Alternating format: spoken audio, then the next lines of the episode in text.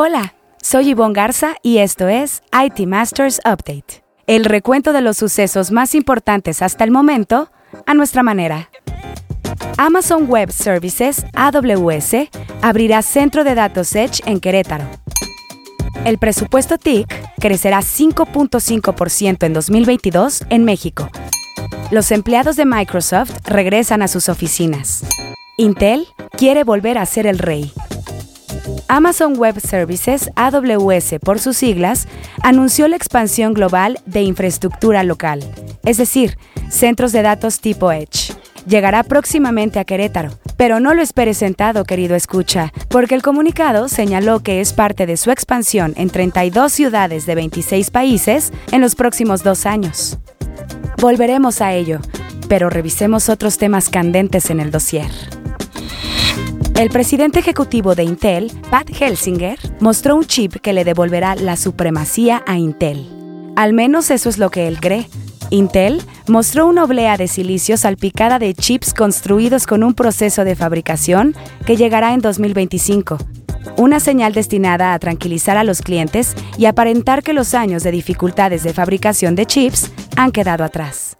Seguimos en línea o incluso por delante de lo previsto en relación con los plazos que establecimos, dijo Helsinger, sobre el plan de la compañía para mejorar los procesos de fabricación mostró una reluciente oblea de chips de memoria construidos con el próximo proceso Intel 18A de la compañía, que incluye mejoras a los transistores en el corazón de los circuitos de chips y la forma en que se les entrega la energía.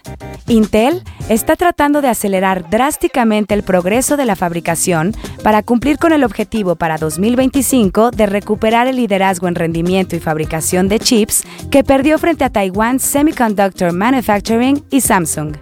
Mostrar la oblea es la prueba de que Intel está en camino, dijo Helsinger, pero será difícil para la compañía recuperar su dominio. Una vez que un fabricante de chips se queda rezagado, como lo hicieron IBM y Global Foundries en los últimos años, es más difícil justificar las millonarias inversiones necesarias para avanzar hacia la nueva tecnología. Por el bien de la industria, esperamos que Intel pueda cumplir sus ambiciosos planes. En la gustada sección que esto y que lo otro, Select, la firma de análisis del mercado mexicano de tecnologías de información y telecomunicaciones reveló que el gasto en estos rubros al cierre de 2021 ascendió a 60 mil millones de dólares, un crecimiento de 8.2% con respecto al año anterior. Para este año se espera que el presupuesto TIC de empresas y sector público sume 23.770 millones de dólares o 5.5% más que el año pasado. En la sede central de Microsoft en Seattle, circuló un memo en el que advierte a los trabajadores que se preparen para regresar a la oficina. A partir del 28 de febrero, los empleados tendrán 30 días para hacer ajustes a sus rutinas y adoptar las preferencias de trabajo que han acordado con sus gerentes, se lee en el comunicado. La compañía lleva tiempo diciendo que adoptará un entorno de trabajo híbrido, con la mayoría de los empleados capaces de trabajar desde casa hasta 50% del tiempo. Se espera que en breve las oficinas de la Bahía de San Francisco sigan el ejemplo de Seattle y así las del resto del mundo. Ahora sí, el tema candente de la semana. Pasó casi desapercibido el anuncio de Amazon Web Services, una compañía de Amazon.com, sobre la finalización de sus primeras 16 zonas locales, como llama a sus centros de datos Edge en Estados Unidos, y sus planes para lanzar nuevas zonas locales en 32 áreas metropolitanas en 26 países de todo el mundo.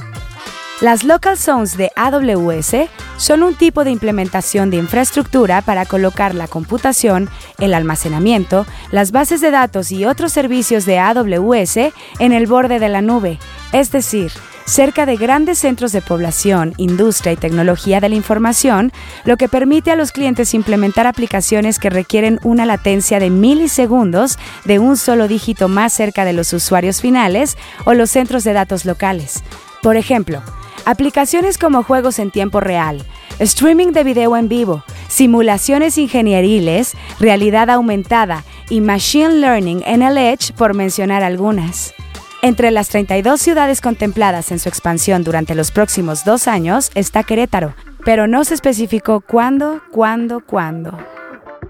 Esto fue IT Masters Update porque su opinión es más valiosa cuando está bien informada. Tiene aquí una cita todos los lunes. Buen inicio de semana.